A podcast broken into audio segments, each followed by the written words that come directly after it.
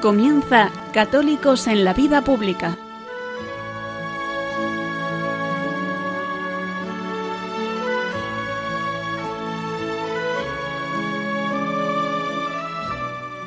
Un espacio dirigido en Radio María por Luis Zayas.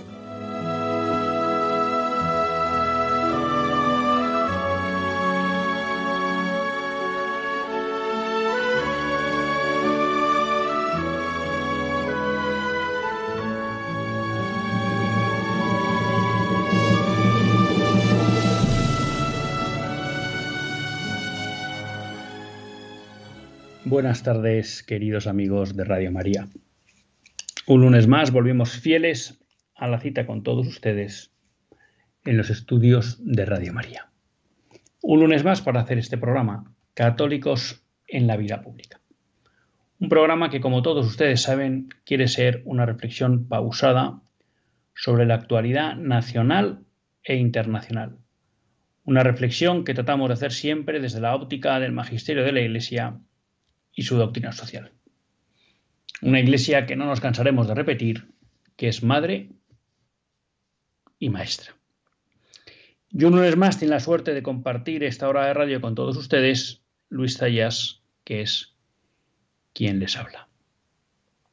Un lunes último de agosto, 28 de agosto, ya pues para muchos se habrán acabado las vacaciones, para algunos si Dios quiere todavía nos quedan unos días, y en los que vamos a seguir un poco la tónica que hemos mantenido este agosto, que era ir exponiendo aspectos del magisterio político de la doctrina social de la Iglesia. Sin embargo, en cierta medida vamos a hacer una excepción, porque les decía que nuestra idea era no estar muy pegados a la actualidad durante el mes de agosto pero la realidad es que esta semana se ha sucedido toda una serie de hechos, pues que yo creo que merecen el, comentario por, por nuestra parte. ¿A qué me estoy refiriendo? Bueno, me estoy refiriendo a toda la cuestión que ha surgido con el presidente de la Federación Española de Fútbol, Rubiales, y el famoso beso a una jugadora, Jenny, durante la entrega de las medallas y la celebración del triunfo de la selección femenina de fútbol en el Mundial que se celebró en Australia. Y luego también en referencia a un gesto obsceno que se produjo en el palco del estadio durante la celebración de la entrega de la copa y en presencia de Su Majestad la Reina Leticia y la Infanta Sofía. Un gesto obsceno que muchos de ustedes conocerán y si no conocen pues es básicamente que Luis Rubiales se tocó los genitales. No quiero entrar en toda la cuestión que ha estado planteando el gobierno, la supuestamente eh, feminista, digo supuestamente porque eh, dicen las feministas que se preocupan de las mujeres y ya saben que en este programa nosotros ese mantra no nos lo creemos. Consideramos más bien que a las feministas no les preocupa ni la mujer ni lo femenino. Pero dicho eso, eh, es verdad que se ha montado toda una polémica al respecto de si había habido acoso sexual, no acoso sexual, y nosotros no vamos a entrar ahí. No es el tema que me interesa. Creo que es una cuestión que se ha utilizado políticamente, toda esta cuestión del acoso, que les está saliendo bien y que veremos dónde acaba esta cuestión, porque parece que Luis Rubiales va a ir a los tribunales, por otra parte parece que ya se ha interpuesto una demanda contra él por el beso y una demanda por acoso. Bueno, veremos dónde acaba, pero eso no es la cuestión en la que yo me quiero centrar, porque y por poner clara mi premisa, habiendo acoso o no, que no tengo los datos suficientes para plantear si ha habido acoso o no, sí tengo que decir que la conducta de Luis Rubiales me parece inaceptable. Y creo que es una conducta totalmente reprochable desde el punto de vista del sentido común, de la buena educación y de la moral. No es aceptable que una persona que ostenta un cargo público haga un gesto en público tocándose los genitales en un acto público. Y esta inaceptabilidad del hecho se agrava si encima lo hace cuando están personas de la relevancia de la reina Leticia y de la infanta Sofía. Pero la gravedad no es que lo haga estando ellas presentes. La gravedad es que lo haga estando quien esté presente en un ámbito público. Mal está que lo haga en el ámbito privado, pero bueno, en el ámbito privado pues ya sabemos que muchas veces, eh, digamos, las, las, no es que las normas sean distintas, pero a veces hay una mayor laxitud en las formas de hablar y de expresarse, que a veces llegan también a los soez. Pero bueno, lo que pasa en el ámbito privado, en el ámbito privado se queda y los que están ahí pues sabrán si aceptan o no o admiten ese tipo de comportamientos. Lo que está claro es que en el ámbito público no es aceptable este tipo de gestos obscenos. Del mismo modo que es totalmente inaceptable que un señor públicamente dé un beso en la boca a una mujer. Y es totalmente inaceptable al margen de si ese beso es consentido o no es consentido. Que ya digo que en esa cuestión no voy a entrar y que creo que es una cuestión que se, se está utilizando política e ideológicamente. Quizá, como dicen algunos, porque hay un intento del movimiento de izquierdas y feminista de entrar en el mundo del fútbol. No sé. Pero aunque fuera consentido, ese gesto de dar un beso en la boca a una señora en público es inaceptable en un acto público como era la entrega de premios del, del Mundial. Y entonces, donde yo me quería centrar es en que hemos visto cómo una persona que ocupa un puesto, me atrevería a decir, el más relevante dentro del deporte español, porque guste o no guste, la Real Federación Española de Fútbol es la institución más potente a nivel deportivo en toda España. Luego es verdad que estará el presidente del COI, el presidente del Consejo Superior de Deportes, pero estarán todos ustedes de acuerdo conmigo, creo que a la hora de la verdad, en lo que es el día a día del deporte ¿eh? y en lo que es también el manejo del dinero que mueve el deporte, pues la institución más importante es el fútbol, la Liga y la Real Federación Española de Fútbol. Entonces, donde yo me quiero centrar es en recoger algunas referencias que han hecho autores como García Máiquez, yo creo que lo he leído también en Alfonso Usía, creo que lo he oído, también me suena, lo he leído en Luis Ventoso en el debate, bueno, y hay otros columnistas que lo que han puesto de realce es el poco nivel moral el poco nivel en urbanidad y el poco nivel en educación que ha demostrado Luis Rubiales. Y entonces aquí surge una pregunta. ¿Somos conscientes del poco nivel humano y personal que tienen muchas de las personas que están situadas en puestos claves de nuestras instituciones. Ahora estamos hablando desde el punto de vista político de una institución menor, como es la Federación Española de Fútbol, que no afecta en buena medida a la vida de prácticamente ningún español. Pero creo que a cualquiera no se le escapa que desgraciadamente comportamientos como los que ahora estamos reprochando a Luis Rubiales, no del mismo tipo, vamos a llamar de contenido sexual, pero chabacanos, vulgares, soeces, también nos estamos acostumbrando a verlos en las instituciones políticas. Y creo que esto es lo grave de toda esta cuestión. La pregunta que nos deberíamos hacer como españoles, preocupados por el bien de nuestra nación, por el bien común, por el buen funcionamiento de las instituciones, es si personas con este bajo nivel educativo, cuando hablo educativo no me refiero a cuántos másters o títulos académicos tienen, sino de buena educación, de saberse relacionar y comportar con los demás en público,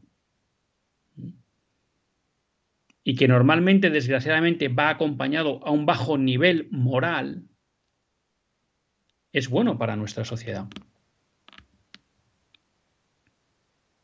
Para mí la cuestión del famoso beso no es si ha sido consentido o no, es que es un comportamiento inaceptable en público. Que un señor se arrogue o se le ocurra, porque a lo mejor tampoco es que pensó tengo derecho a hacerlo o lo puedo hacer, sino se le ocurra hacer semejante acto en público.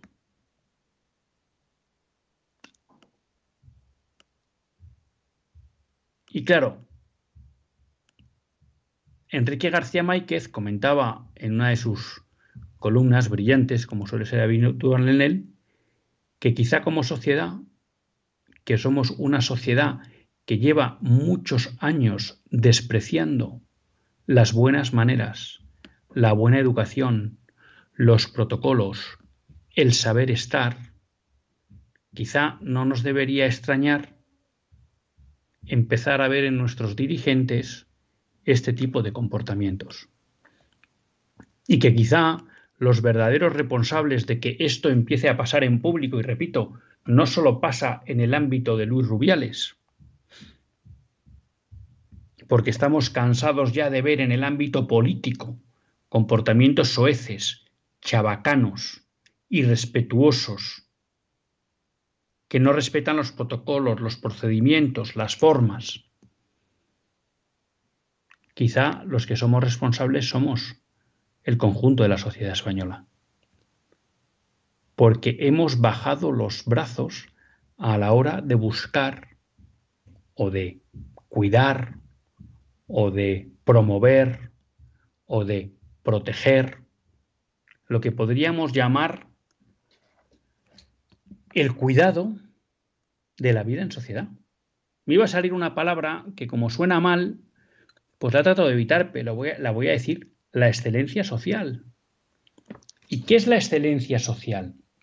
La excelencia social no va de elitismos,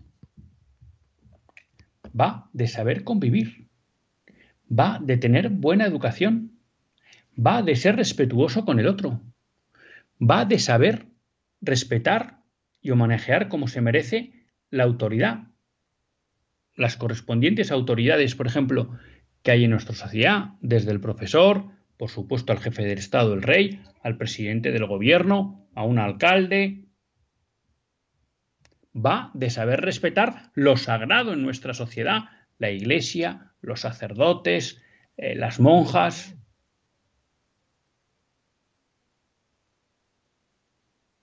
A eso me refiero cuando hablo de excelencia social. Una sociedad adquiere un nivel de excelencia cuando es capaz de, primer lugar, saber respetar lo que es importante y rendirle el homenaje que merece. Segundo, saber respetar a los demás y dirigirse de una forma correcta y adecuada y de relacionarse con los demás de una forma correcta y adecuada. En este predominio que se va produciendo de la cultura woke y me atrevo a decir también de la cultura igualitarista que ha impuesto la izquierda, uno de los instrumentos que se han utilizado para ir provocando este cambio social es el rechazo y la denuncia de todas las normas de etiqueta social, considerándolas como algo elitista como algo que divide, como algo negativo, cuando es todo lo contrario. De hecho, cuando uno vuelve los ojos atrás y mira a las sociedades de los años 40, los años 50, donde también pasaban cosas, pero uno veía, por ejemplo, en los hombres del campo, hombres rudos, que a lo mejor efectivamente no conocían las etiquetas sociales, pero en los cuales sí había una excelencia social, porque eran respetuosos en el comportamiento, eran respetuosos en la forma de hablar, respetaban lo sagrado, respetaban las autoridades de una manera natural. Eso no quiere decir que conocieran todas las normas de etiqueta, pero eran personas educadas en el sentido amplio de la palabra. Sabían dirigirse a los demás con respeto y sabían respetarse a sí mismos, porque sabía que tenían una dignidad y que por tanto la persona no se puede comportar de cualquier manera, que la persona no se puede dirigir por el criterio de hacer lo que me apetece. Lo que más me pone, como dirían los jóvenes, en este momento, de dejarse llevar por los instintos, La educación y el alcanzar esa excelencia consiste básicamente en el autodominio de sí. Y todo eso, en su afán destructor y deconstructor de la sociedad, la izquierda, bajo una mantra de igualitarismo falso, lo ha ido destruyendo, tratando de vender la idea equivocada de que la educación suponía desigualdad. Y lo que ha ofrecido la izquierda al mundo, a la sociedad en general, lo que ha sido es el dejarse llevar por el instinto, el hacer en cada momento lo que me apetece, lo que me brota, el comportarme sin pensar en el otro porque las normas de buena educación están para facilitar la convivencia. Porque si todos hablamos como nos place, utilizamos eh, fórmulas duras, insultantes, en cualquier momento hacemos cualquier comportamiento o acto, pueden molestar al otro. O incluso pueden herirle al otro. Y por eso hay unas normas en el comer, hay unas normas en el vestir, hay unas normas en el hablar, hay unas normas en el relacionarse. Y eso lo que busca es facilitar la convivencia social. Y eso lo que pide de la persona es un trabajo. Porque lo que pide es ser capaz de autocontrolarse, de autodominarse. Y contra eso ha arramplado todo el pensamiento de izquierdas. Y ha propuesto, como siempre, bajo la falsa mantra del igualitarismo. ¿Por qué dijo, digo, el falso principio o el falso mensaje o el mantra del igualitarismo? Porque la izquierda siempre iguala por abajo. Y en el caso de lo que podríamos denominar la excelencia en el comportamiento, que repito, no está ligado a pertenecer a una clase social, ¿eh? porque el ser respetuoso con los demás no es eh, atributo propio de ninguna clase social, sino que es atributo de aquella persona que actúa con sentido común y consciente de su papel en el mundo, de su dignidad propia y de la dignidad de los demás, y por tanto del respeto que se merece a sí mismo y del respeto que se merecen los demás, el igualitarismo por abajo lo que ha llevado es a fomentar el barbarismo.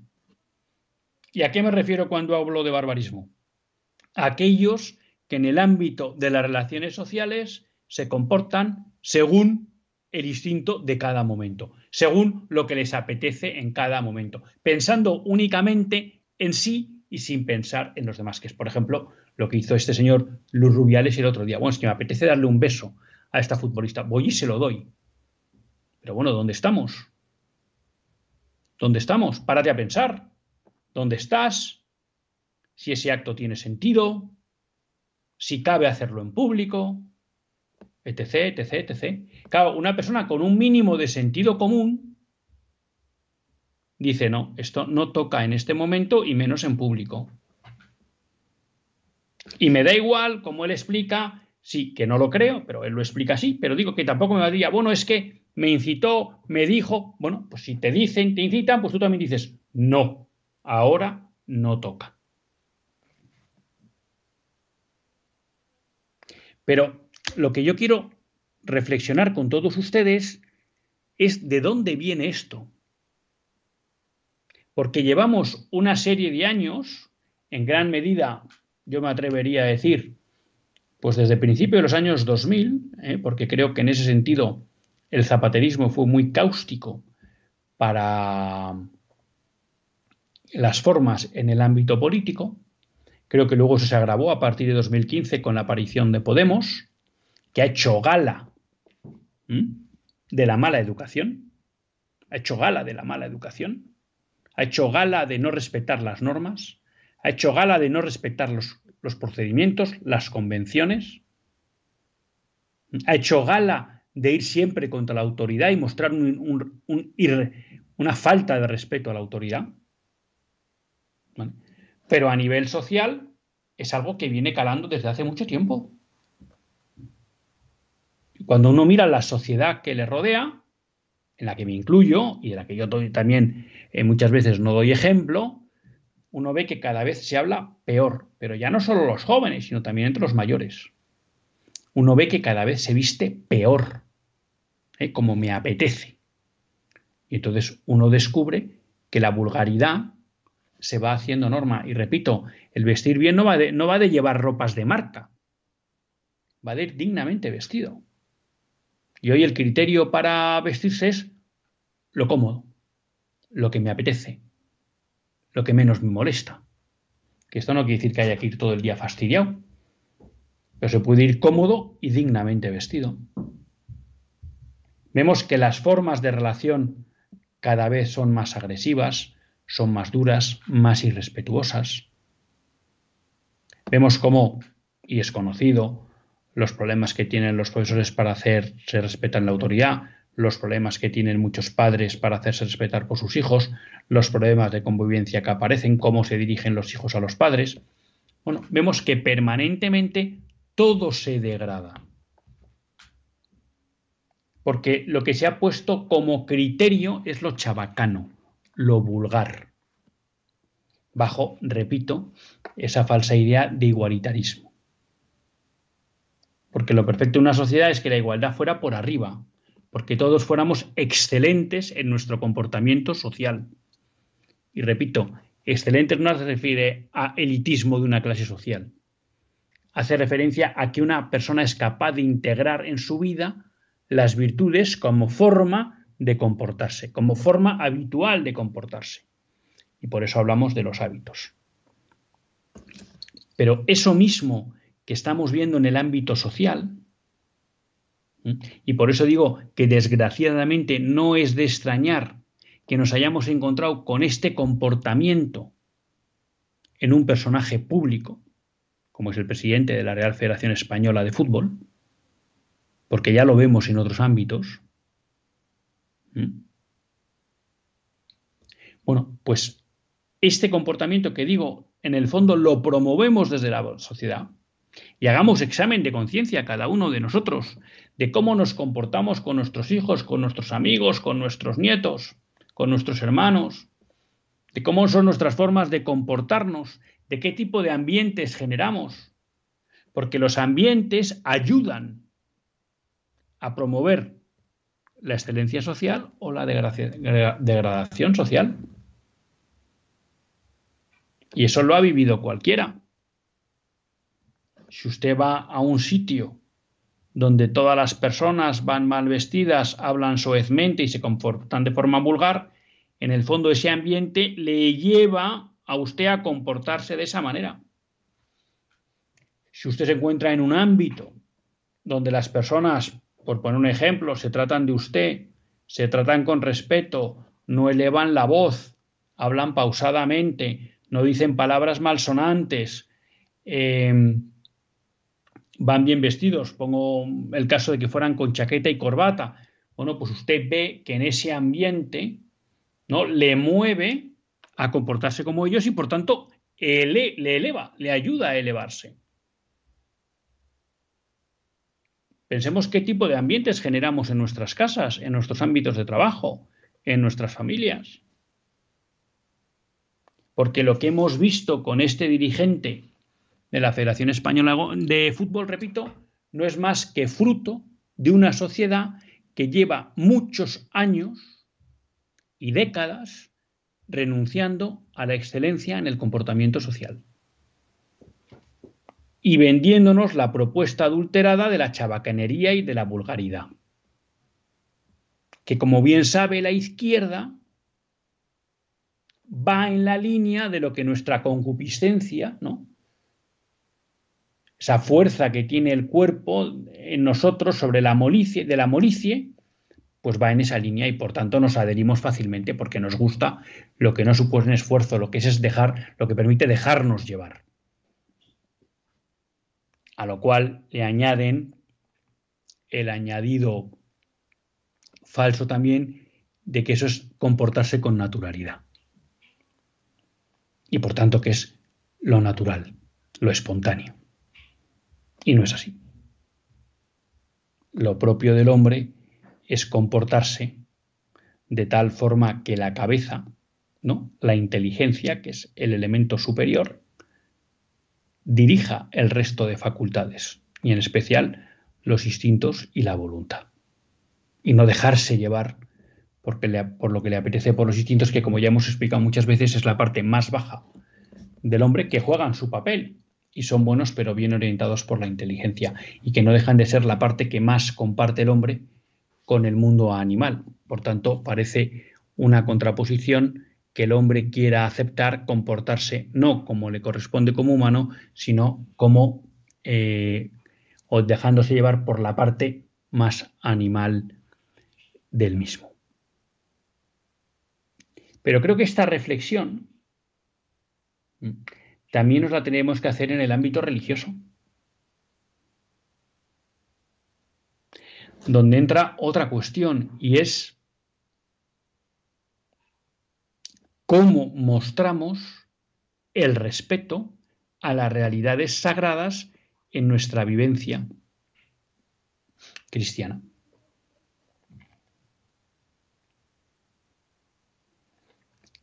¿Cómo nos comportamos en misa? El otro día leía un artículo de una persona que había acudido a una liturgia, en este caso era una liturgia tradicional, y se había quedado sorprendido del fervor, la atención y la participación de los fieles que acudían a esa misa.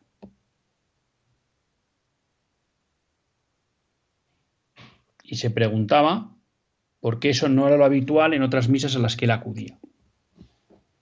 Claro, porque nos hemos tragado cosas como a Dios no le importa nada. Bueno, no sé si a Dios le importa o no que nos portemos bien en misa, pero ¿tú quieres agradar a Dios o no? Entonces, si quieres agradar a Dios, cómo debes comportarte. Cómo hablamos de Dios y de Cristo, de la Virgen, en nuestro entorno, qué lenguaje utilizamos. De verdad, esa forma de hablar,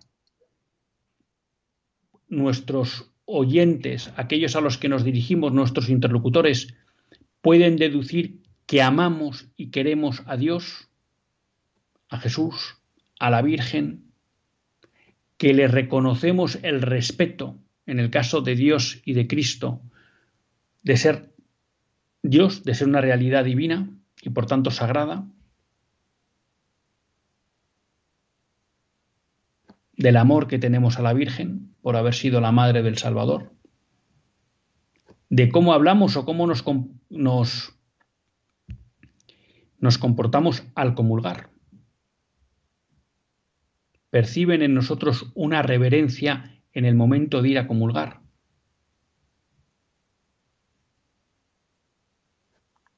Recientemente también en un vídeo, un sacerdote decía, bueno, yo no creo que fuera para tanto, pero él decía, antes eh, prácticamente la gente se dirigía con un respeto dentro de la iglesia, no se movía, se hablaba poquísimo. muchas veces dice, bueno, no pasa nada, que estén tal, patatín, patatón, estamos a mil cosas durante la misa. Y no tenemos que olvidar que las realidades sagradas muchas veces son difíciles de transmitir. De la importancia que la Iglesia da a la liturgia como un de, una forma de hacer presente y visible lo que significan las realidades sagradas. Pero esa forma necesita de nuestra colaboración, en que nuestra forma de comportarnos, de, de hablar de ello, transmita también a los demás que estamos ante algo sagrado. ¿Cómo vamos vestidos a misa? Lo hablábamos el otro día. Hace muchos años, cuando yo era más joven, bastante más joven, me acuerdo que había algunos amigos que se metían con el tema de que había alguna persona que se, vestía para el domingo, ¿no? Que es algo que hemos perdido. El domingo nos vestimos igual que el resto de los días. Y sin hacer esto una bandera, pero claro, ¿qué reflejaba esa idea de que había personas que el domingo se vestían mejor? Que era el día del Señor. Y se vestían para el Señor. ¿Cómo nos vestimos para ir a misa? Igual que hemos ido a jugar un partido de fútbol, igual que vamos a la playa.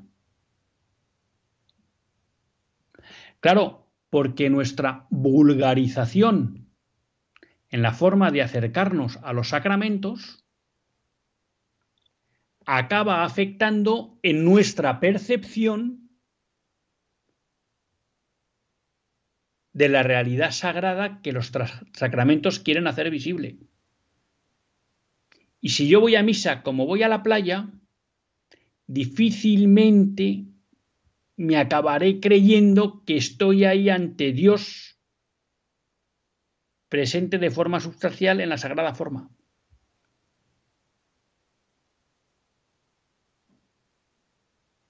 Porque lo que dice mi cuerpo, y cuando digo mi cuerpo es mi forma de comportarme en ese momento, no está marcando que estoy ante una realidad distinta, sagrada, lo más superior que existe. Porque no he tenido el cuidado ni de prepararme para ello. Habrá quien diga, bueno, muchas veces la preparación interior, la disposición interior, no depende explícitamente o exclusivamente de la disposición exterior. De acuerdo. Y se dan excepciones, pero son excepciones que confirman la regla que es que cuando las disposiciones exteriores no están alineadas con la realidad que quiero vivir, las disposiciones interiores acaban siendo presas y víctimas de esas disposiciones exteriores. A mí otro día me impactaba, ¿no? Es como un comentario, pero que a mí me hizo pensar, Un sacerdote me decía, bueno, claro, eh, pues cuando exponen, mm, pues está ahí Dios presente de una manera más, porque en el Santísimo también está presente, pero cuando se hace la exposición, digamos que de una manera especial. Claro, pues a mí eso me llama a quedarme de rodillas toda la oración. Y claro, cuando son eh, adoraciones muy largas, pues me supone un esfuerzo, pero digamos que esa realidad que está ahí presente de una manera especial me lleva a que tengo que estar de rodillas. Mientras que si está en el sagrario, bueno, sé que también está ahí tal, pero es de otra manera, entonces, bueno, pues ahí hay una disposición exterior, que es el estar de rodillas, en este caso de este sacerdote, que le lleva a ser más consciente de que ahí hay una presencia de una manera especial de Cristo en la Eucaristía. ¿Mm? Y por eso cuando uno coge cualquier manual de oración o demás, pues las disposiciones, las posiciones, todo ayuda ¿eh? en algo que es muy difícil para el hombre, que es corporal, para relacionarse con una, eh, realidad, que es la de Dios, la de Cristo, pero que es inmaterial. Entonces yo empezaba porque teníamos que cuidar las buenas formas, las buenas maneras, la buena educación en el ámbito social. Y eso incluye la forma de hablar, la forma de comportarse, la forma de vestir, la forma de comer, un montón de cosas que todos ustedes saben. Pero quería acabar esta reflexión, ya abandonando toda la cuestión del beso del presidente de la Federación Española de Fútbol, sobre que eso también creo que lo debemos llevar al ámbito de nuestra vivencia cristiana. Y preguntarnos si de verdad apostamos por la excelencia en el trato con Cristo, por la excelencia en nuestra presencia o en nuestra vida en la iglesia. Porque aquí todavía más, como decía antes, el que nosotros acabemos rebajando nuestra forma de comportarnos, en la gran mayoría de los casos llevaré llevará a que rebajemos la consideración que le debemos tener a Dios nuestro Señor y a todas las realidades sagradas. Y por eso de ahí que tenga tanta importancia el cuidado de la liturgia, la forma en cómo nos comportamos, la forma en cómo acudimos y demás. Y todo eso, además, si lo vamos transmitiendo a nuestros hijos, les hará de una manera inconsciente percibir la grandeza, la importancia y la esencia tan fundamental de aquello que es Dios nuestro Señor. Ya lo ven. Hemos empezado hablando de una actitud inaceptable desde el punto de vista moral, social y de las buenas maneras del presidente de la Real Federación Española de Golf, de fútbol, perdón, y hemos acabado hablando de cómo eso también muchas veces lo vemos en nuestra vida cristiana. La chabacanería muchas veces de los fieles, la vulgaridad de los fieles a la hora de relacionarse con las cosas sagradas y también hay que decirlo, la vulgaridad que muchas veces los sacerdotes o los religiosos transmiten a los seglares en esa relación con Dios a la hora de organizar actos de piedad, a la hora de la celebración de las liturgias, en especial la Eucaristía, pero también en otro tipo de liturgias, cuando el sacerdote se vuelve vulgar y vulgariza esa celebración, lo que nos transmite es una idea rebajada de la importancia y sacralidad de ese misterio que estamos celebrando.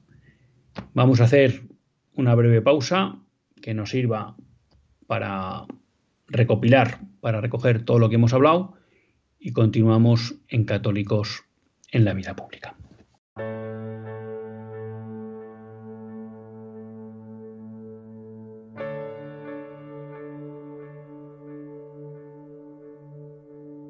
Come come on, I'm right, I'm wrong, and when I'm wrong, I say always had the good and bad, and that will never change. This is the closest I've ever been. Oh, yeah.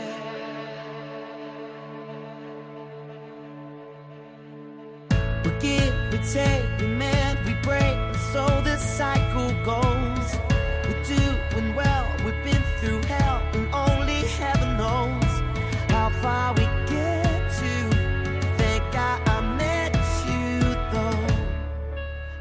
you don't know, just put your hand on my heart.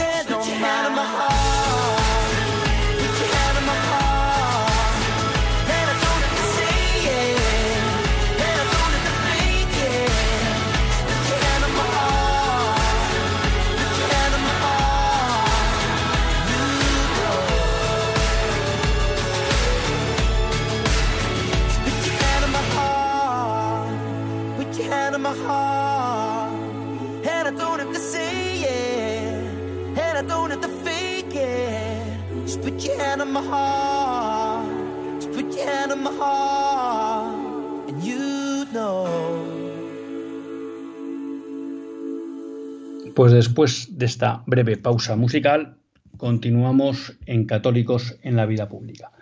Lo hacen en compañía de Luis Zayas. Y han visto que la primera parte la hemos dedicado a una reivindicación de volver a las buenas maneras, de volver a la buena educación, de volver al ejercicio de las virtudes, de volver al autodominio. Y esto lo aplicábamos al ámbito, en primer lugar, social, donde realmente empezamos a ver que muchos años de vulgaridad, admitida con carácter general por nuestra sociedad, está llevando a que empecemos a ver que personas vulgares, y esto no lo digo como insulto o como descalificación, sino simplemente como descripción, empiezan a tener en ámbitos públicos y de representación comportamientos eh, inaceptables. Y esto degrada el conjunto de la vida social. Y cuando nos preguntamos por qué ha sucedido eso, pues repito, creo que el examen de conciencia debe venir hacia nosotros y decir qué es lo que promovemos en nuestra vida social. Y en el mismo sentido, bueno, pues creo que está eh, la cuestión en el ámbito de la vivencia cristiana.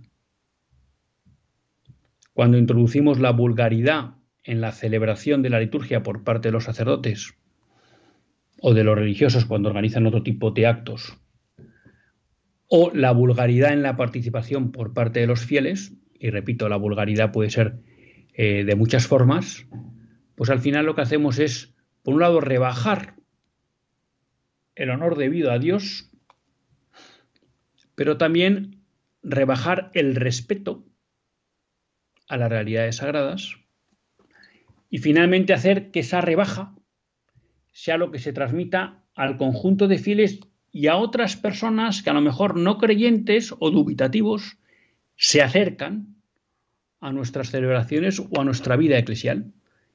Y que al ver el poco respeto que tenemos ante esas realidades sagradas digan, pues esto no debe ser verdad. Porque si fuera verdad, otro gallo cantaría de cómo deberían comportarse estos cristianos ante Dios nuestro Señor. Bueno, pues ahí queda la reflexión. La verdad que me he comido bastante parte del programa, pero bueno, es uno de esos temas que realmente a mí me interpelan mucho me interpelan mucho. A lo largo de mi vida ha habido un pensador, Plinio Colera de Oliveira, eh, fundador de, un movimiento que fue Tradición, Familia y Propiedad, que tenía un libro, Revolución y Contrarrevolución, y luego tenía unos artículos que elaboraba semanalmente, que llamaba Ambientes, Costumbres y Civilizaciones, y, eso eh, pues es una, una formación que me ha impactado mucho en, lo que es mi vida. No digo que haya sido siempre coherente, desgraciadamente, con ella, pero que transmitía esa idea de la importancia de los ambientes y de las costumbres a la hora de ayudar al hombre a avanzar en la virtud. Y no digo que esto sea una novedad suya, porque es algo que la Iglesia siempre ha cuidado. Históricamente, y que muchos eh, santos y que muchos eh, predicadores han predicado a lo largo del tiempo. Pero él explicaba muy bien, y quizá pues voy a aprovechar el resto, lo que queda de programa para hablar de esta cuestión, de cómo era importante esta cuestión por la forma en que tiene de actuar el maligno en las personas. Y cuando hablo del maligno, también hablo de ese proceso de construcción de una sociedad en la que Dios quede excluido, que es lo que llamamos revolución. ¿Mm? La revolución, que repito, no se centra solo en la revolución francesa, sino que es ese proceso por el cual se va construyendo una sociedad a espaldas a Dios, tiene muy claro que en el hombre hay dos tendencias, dos tendencias fruto del pecado original, fruto de esa concupiscencia que queda a pesar de recibir el bautismo, que son la sensualidad y el orgullo. La sensualidad que se refiere a la, vamos a llamar así un poco resumiendo, a la molicie del cuerpo humano, ¿no? a esa tendencia que tiene el hombre a lo cómodo, a la pereza, al no esfuerzo, a lo fácil y también a la desviación ¿eh? del instinto sexual. Pero cuando hablamos de sensualidad va mucho más allá del instinto sexual mal dirigido, ¿no? Sino que esa tendencia que hay en el hombre a dejarse llevar por sus instintos, vamos a decirlo así, que con carácter general son instintos que no elevan, sino que rebajan. Esa es la primera. Y la segunda gran tendencia, ¿eh? lo hablábamos no hace mucho en el programa, es la referida al orgullo. Esa tendencia que hay en el hombre después del pecado original a querer ser el amo, dueño y señor de todo. Y por tanto a rechazar cualquier tipo de autoridad o de instancia a la cual deba rendir ¿no? una cierta pleitesía, vamos a hablar así.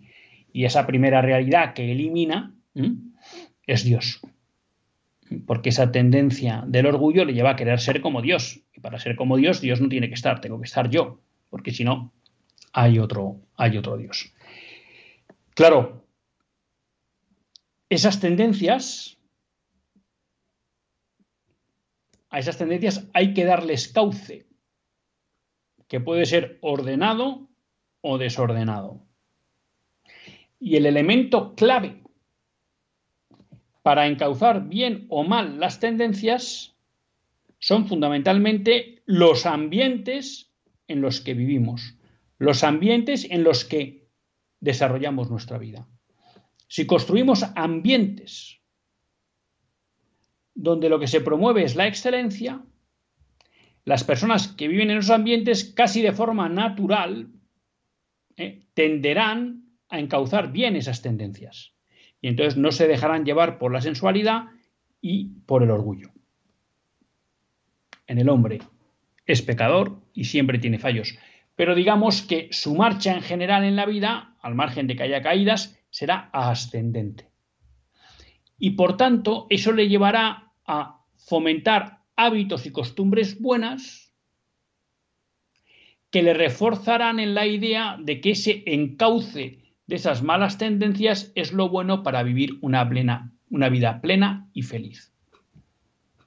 Y eso además tendrá eh, expresión en aspectos concretos de la vida, porque una persona que es capaz de dominarse es capaz de darse. Y eso es fundamental para la vida en sociedad, para la vida matrimonial, para la educación de los hijos, etc. Y eso lo que permite es una sociedad que se construye y que crece. Cuando lo que nosotros generamos son ambientes que lo que fomentan es una sensualidad desbocada y un orgullo desbocado, lo que las personas que vivan en esos ambientes también, repito, de una forma pues natural, porque muchas veces la forma de, de descubrir qué es lo bueno y lo malo es lo que veo a mi alrededor, lo que hacen los que viven conmigo. Luego de eso, eso no es un, eh, no es un sistema determinista y el hombre con su libertad puede salir de ahí. Pero cuando todo el ambiente tira hacia allí, ¿eh? pues al hombre le es más difícil.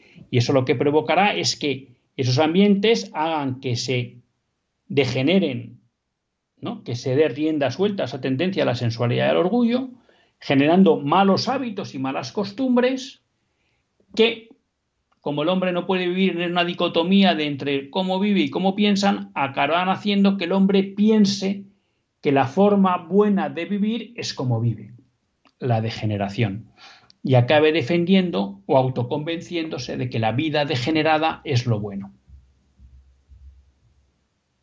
Claro, entonces, de aquí la importancia de que para luchar ¿eh? contra la vulgaridad, contra lo soez, contra lo chabacano, no bastan solo discursos. Los discursos muchas veces nos pueden ayudar a entender racionalmente que algo es bueno. Pero lo que, no más, lo que más nos ayuda a adherirnos al bien, de una forma además libre, y descubriendo su verdad y su belleza, es más que los discursos, los ambientes en los que vivimos y las costumbres que vivimos en esos ambientes, o que se derivan de esos ambientes que hemos construido. Por eso no es de extrañar vuelvo al principio, que en una sociedad chabacana, vulgar, soez, que apuesta por dejarse llevar por los instintos, empecemos a ver este tipo de comportamientos que comentaba al principio en el ámbito público. Por eso no es de extrañar que en una iglesia que muchas veces ha descuidado la dignidad que merece la celebración litúrgica y en unos fieles que muchas veces mal educados y en otras veces por desidia personal han ido rebajando su forma de comportarse ante los misterios sagrados, cada vez más la sacralidad del misterio de la Iglesia, del misterio de Dios, del misterio de Cristo, esté más borrada en la Iglesia. Hay un porcentaje impresionante, por encima del 50%, de católicos en Estados Unidos que no creen en la presencia real de Jesucristo en la Eucaristía. Y eso en buena medida porque es. En buena medida porque ellos se han alejado de la práctica piadosa. Y una segunda buena medida es porque la Iglesia, en, en esa vivencia que tienen ellos de esa Iglesia local, no es capaz de transmitir a través de sus liturgias, y ahí meto a sacerdotes ya fieles, esa sacralidad de la Eucaristía. Porque si no, no se explica que un porcentaje tan alto de personas que se consideran católicas no crean en la presencia real de Jesucristo en la Eucaristía. Pues me he comido el tiempo. Así que a aquellos que hoy se han incorporado al trabajo, mucho ánimo, vuelvan con ganas. Como suele decir Monseñor Munilla, tenemos que abrazar con amor la vida ordinaria. Y la vida ordinaria es la vida que no es descanso. Y por tanto pues volvamos, no caigamos en esta trampa moderna de uy, qué pereza, que volvemos con lo bien que estamos de vacaciones, claro que hemos estado muy bien de vacaciones, pero nosotros cada día se lo ofrecemos al Señor y cada día con su afán. Y ahora lo que toca es volver a las realidades cotidianas, a las realidades ordinarias y ponernos a construir una sociedad cada vez mejor. Y a los que todavía, como a mí, nos quedan algunos días de vacaciones, pues que los aprovechen para descansar en ese descanso activo que no es no hacer nada, sino hacer otras cosas que en la vida ordinaria no podemos hacer. Hasta el próximo lunes, si Dios quiere, que Dios les bendiga.